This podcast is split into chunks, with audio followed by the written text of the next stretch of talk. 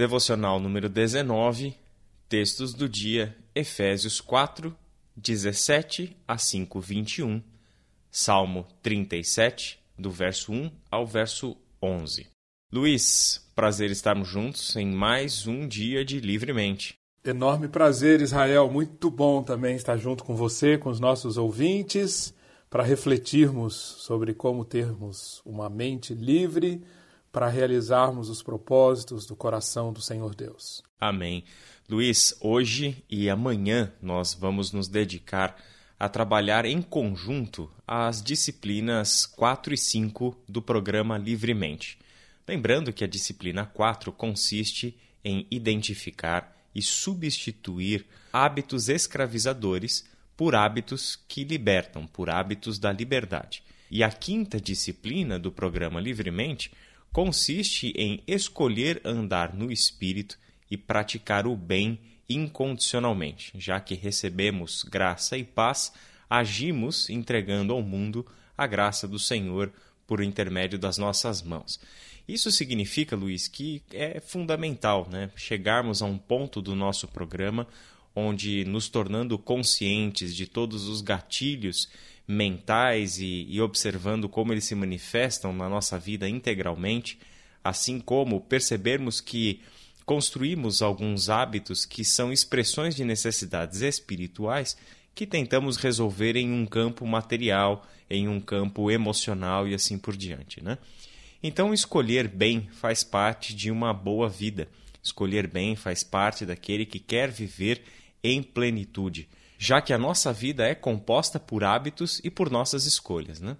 Nós precisamos dos hábitos justamente porque eles tornam a nossa vida mais eficiente.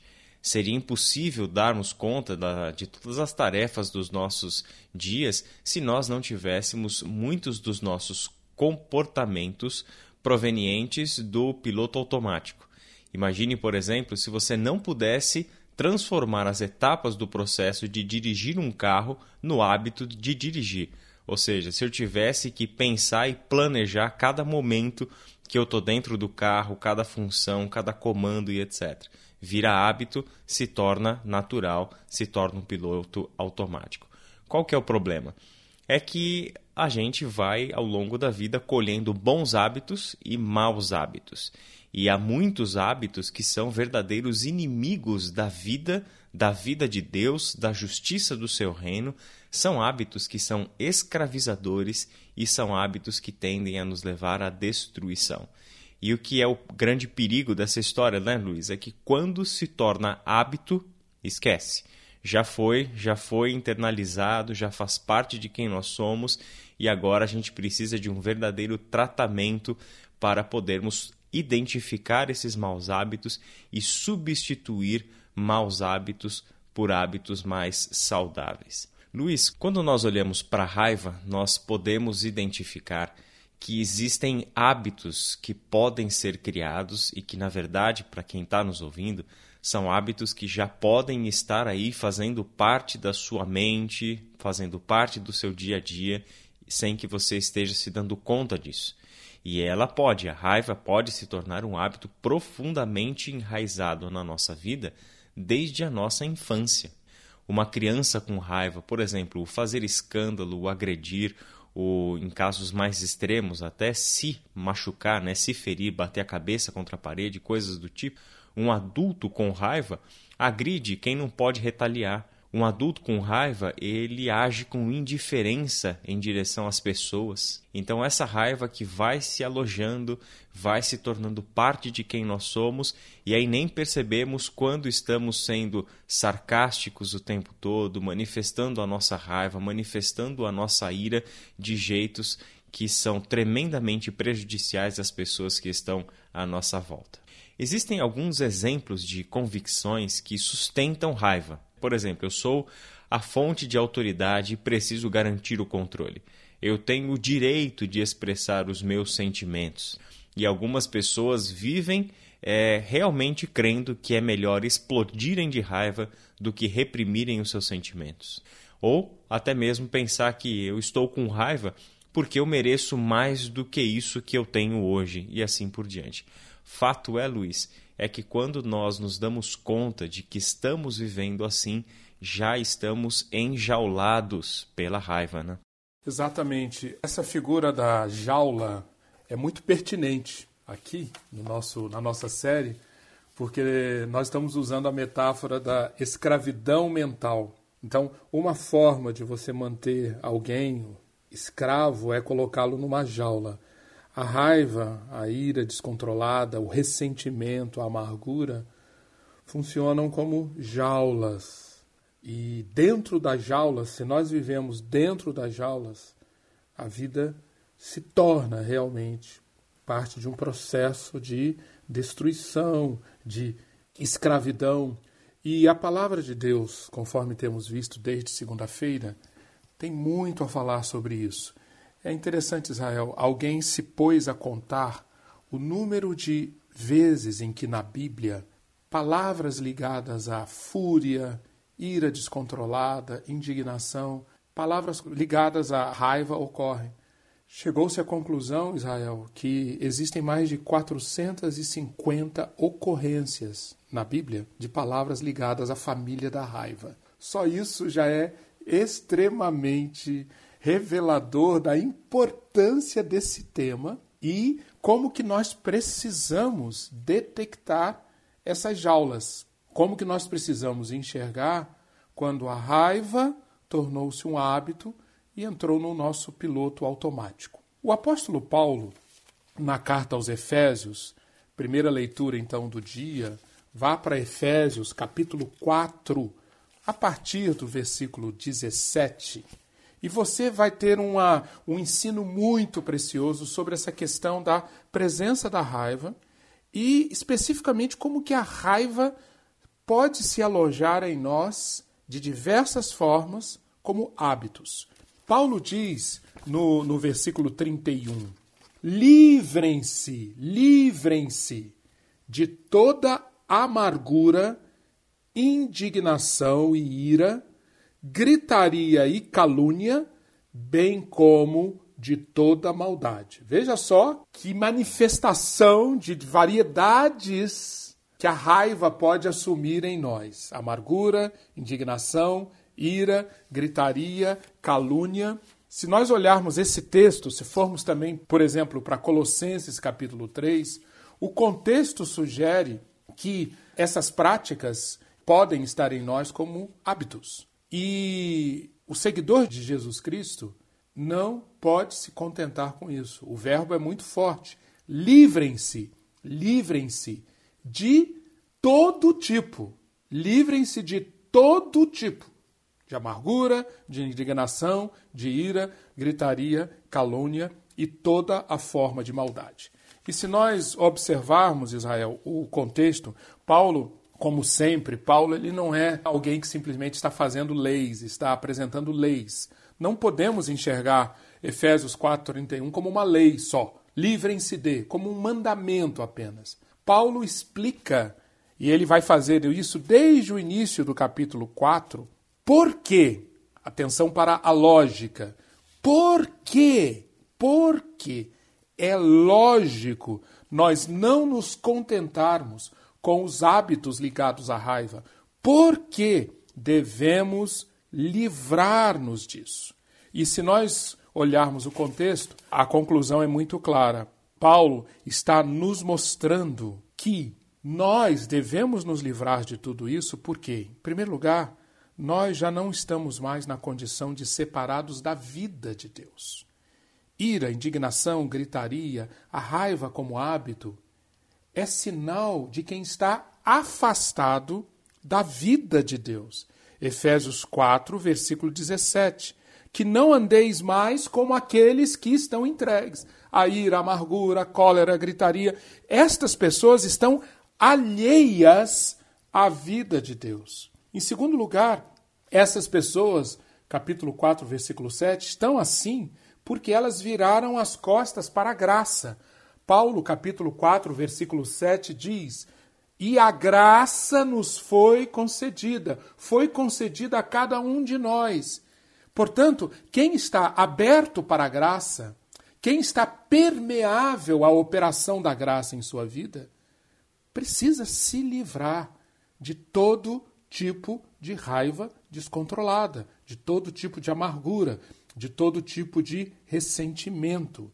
Quem está, quem está conectado com a vida, quem está permeável à graça, ainda no contexto de Efésios 4, 31, é alguém que já assimilou a vida do próprio Cristo e, portanto, vive para quê? Para propagar a vida do próprio Cristo, cuja essência é amor doação, ou seja, graça, Efésios 5:2. E andai em amor, como também Cristo nos amou. Quem anda em amor, reproduzindo a graça e o amor doação do seu Salvador Jesus Cristo, não aceita hábitos de amargura, indignação, ira, gritaria e calúnia. E, finalmente, quero chamar a atenção nesse texto de Efésios 4, como Paulo mostra, e aí é, é, é, o Evangelho, Israel, o Evangelho sendo proclamado em alto e bom som.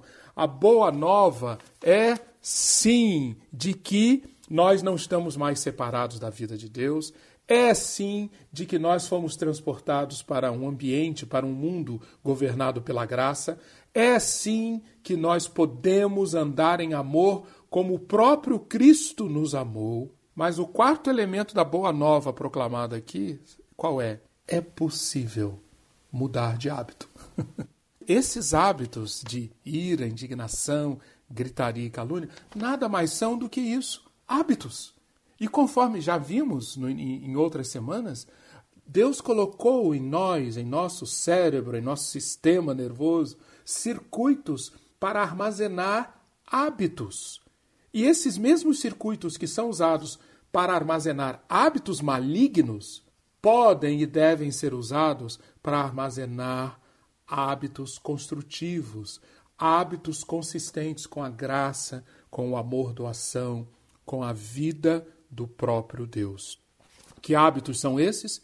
Por exemplo, capítulo 4, Efésios 4:32, sejam bondosos e compassivos.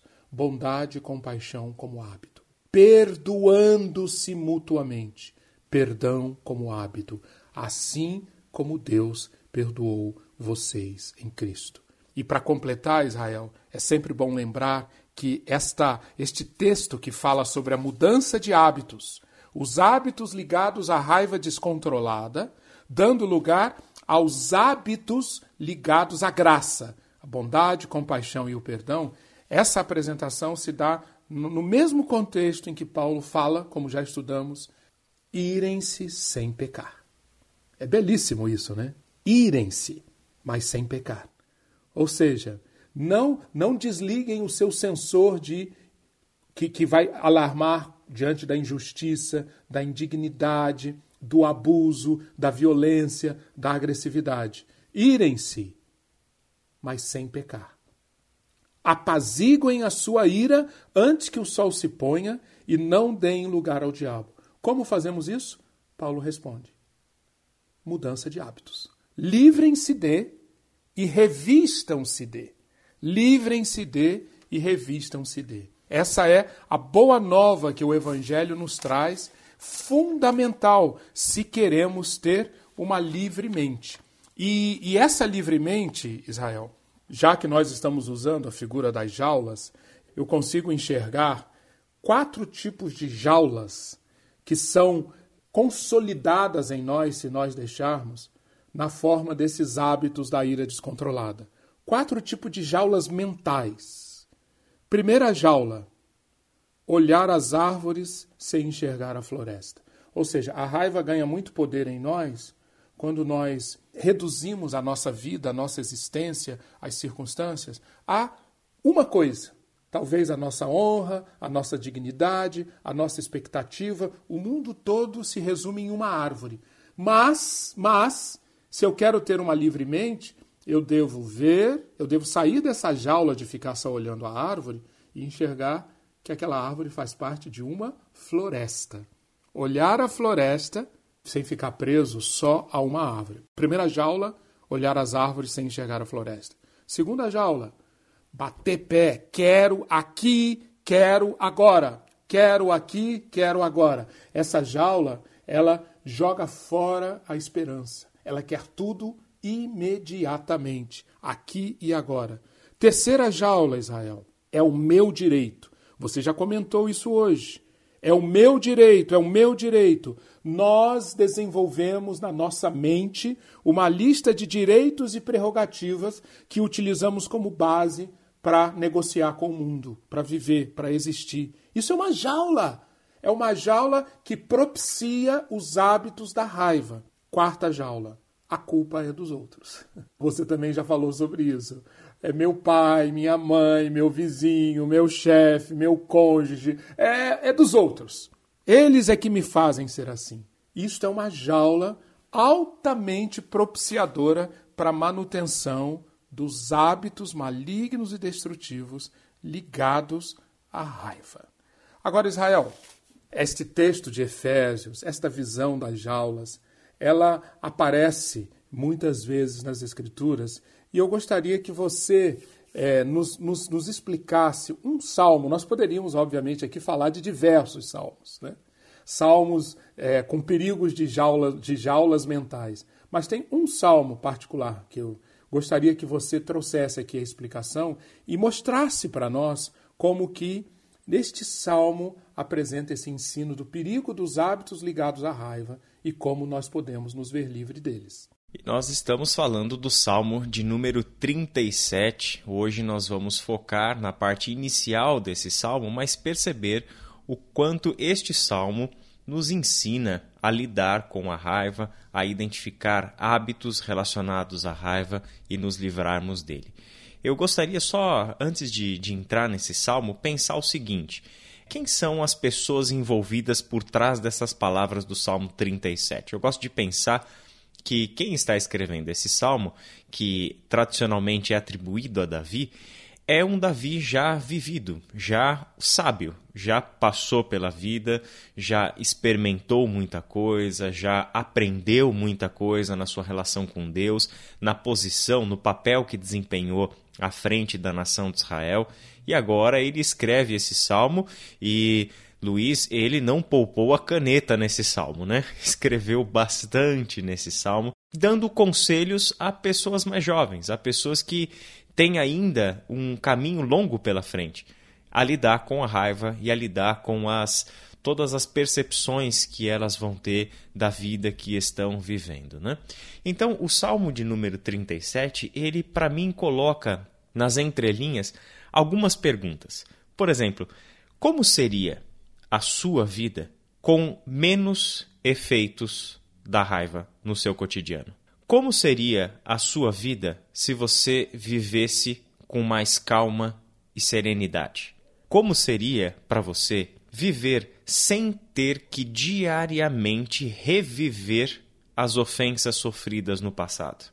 Como seria a sua vida se você pudesse vivê-la sem sentir diariamente as dores, tanto na mente quanto no corpo, de uma mente amargurada por causa da raiva e por causa da falta de perdão? E se eu te dissesse que essa vida maravilhosa, livre de todas as jaulas, está aí à sua disposição e que você pode sim tomar posse dessa nova vida desde que se submeta ao tratamento proposto pelas Escrituras. E é exatamente o que a gente encontra no Salmo 37, um dos salmos, como o Luiz falou, um dos muitos salmos que tratam desse assunto, já que raiva é tema muito abundante nas Escrituras.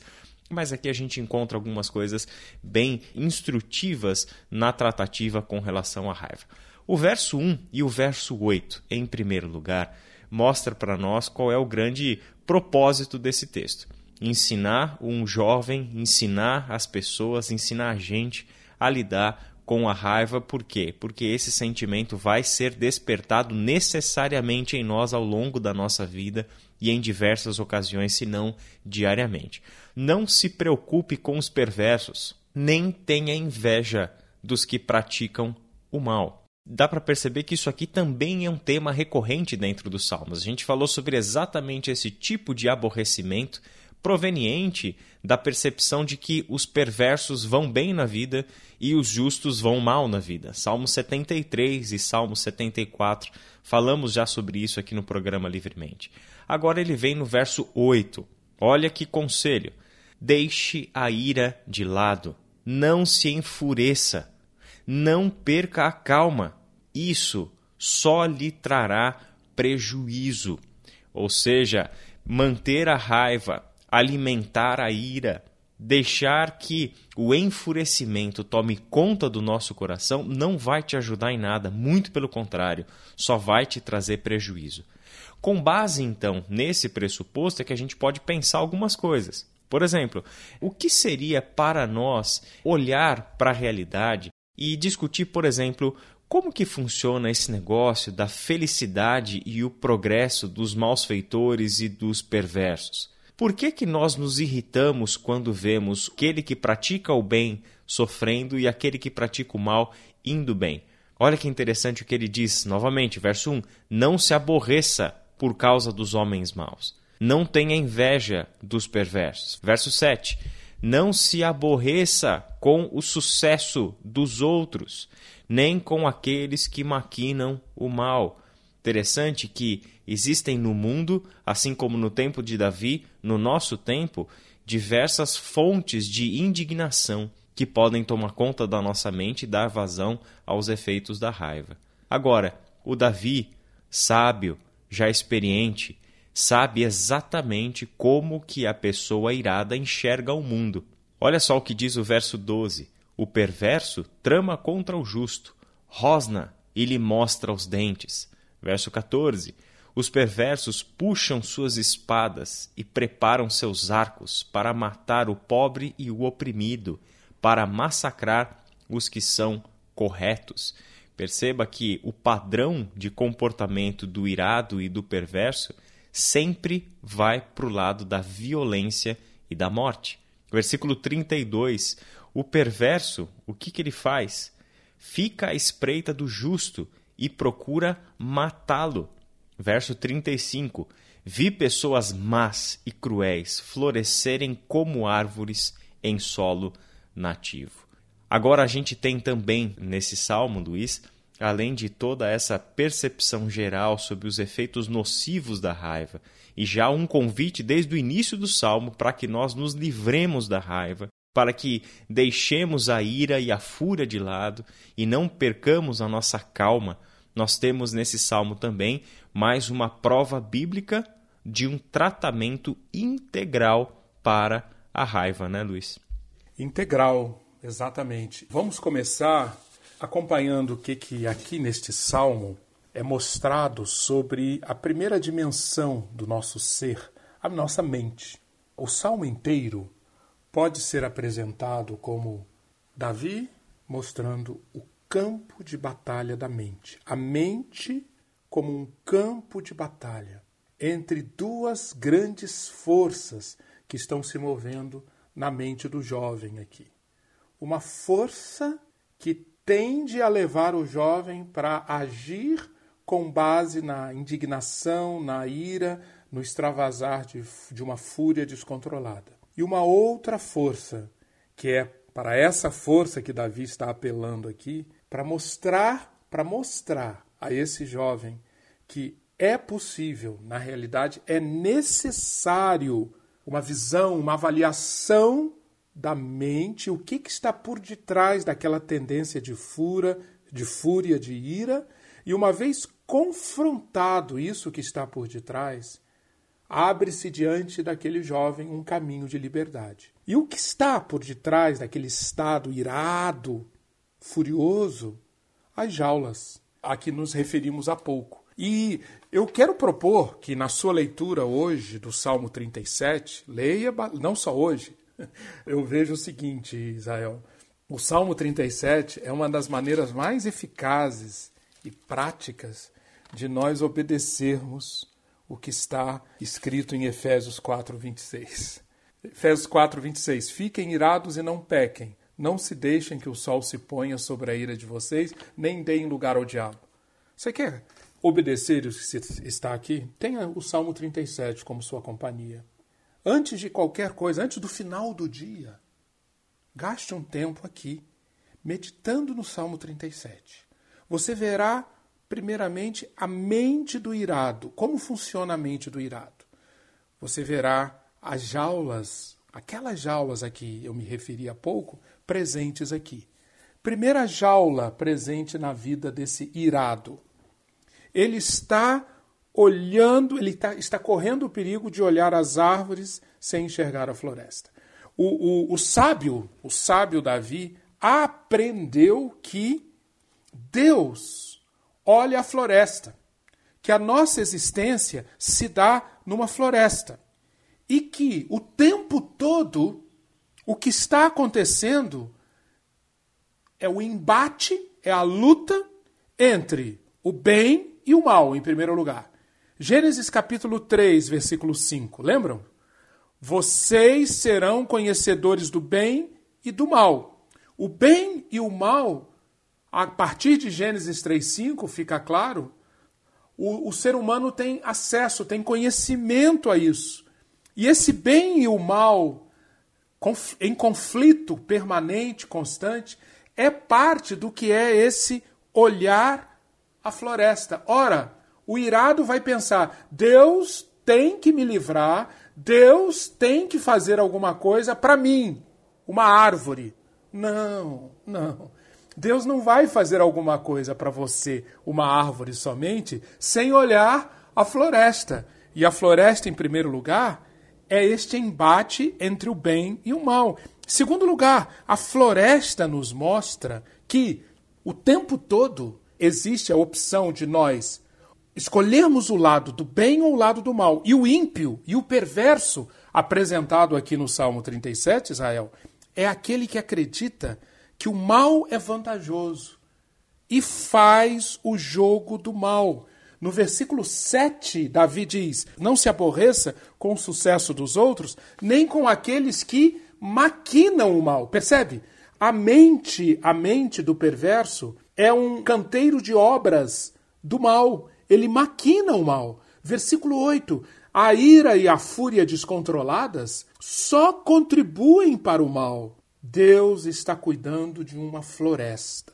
E a vida de cada um, uma árvore nessa floresta, é tratada levando em conta os propósitos finais de Deus para a floresta. E esses propósitos finais, o Salmo 37 deixa muito claros, que isso tem a ver com criar uma terra próspera, uma terra onde governa a justiça, onde somente o bem é praticado. Você pode procurar nesse salmo e você vai encontrar essa janela como um perigo, a janela de olhar as árvores sem enxergar a floresta, como um perigo para a vida desse jovem. Para completar essa meditação sobre essa floresta, eu quero trazer dois versículos que usam exatamente essa figura da árvore. Versículos 35 e 36. Diz Davi: vi um homem ímpio e cruel, florescendo como frondosa árvore nativa, mas logo desapareceu e não mais existia. Embora eu o procurasse, não pôde ser encontrado. Percebe como que olhar a floresta fatalmente significa identificar e aceitar que a vida é assim mesmo homens crescendo como frondosa árvore nativa, árvores ligadas aos projetos do mal, da propagação do mal. Mas enxergar, como o salmista diz aqui, que logo desaparecerão e não mais existirão. Você vai procurá-los e não poderá encontrá-los. Fica então aqui o desafio de Davi para a mente desse jovem. Olhe toda a floresta Enxergue-se como uma árvore dessa floresta. Isso, essa vai ser a primeira liberdade que você precisará buscar para não preservar o hábito de uma mente irada, de uma mente controlada pela ira. Mas existem outras jaulas na mente do irado. E amanhã você está convidado a estar conosco novamente para acompanhar estas outras jaulas e ter uma oportunidade de praticar o que a palavra de Deus diz. Lembre-se, não se ponha o sol sobre a sua ira. Ire-se sem dar lugar à ira. Que você pratique isso hoje, todos os dias da sua vida e tenha uma livre mente. Deus o abençoe ricamente e até amanhã. Até amanhã.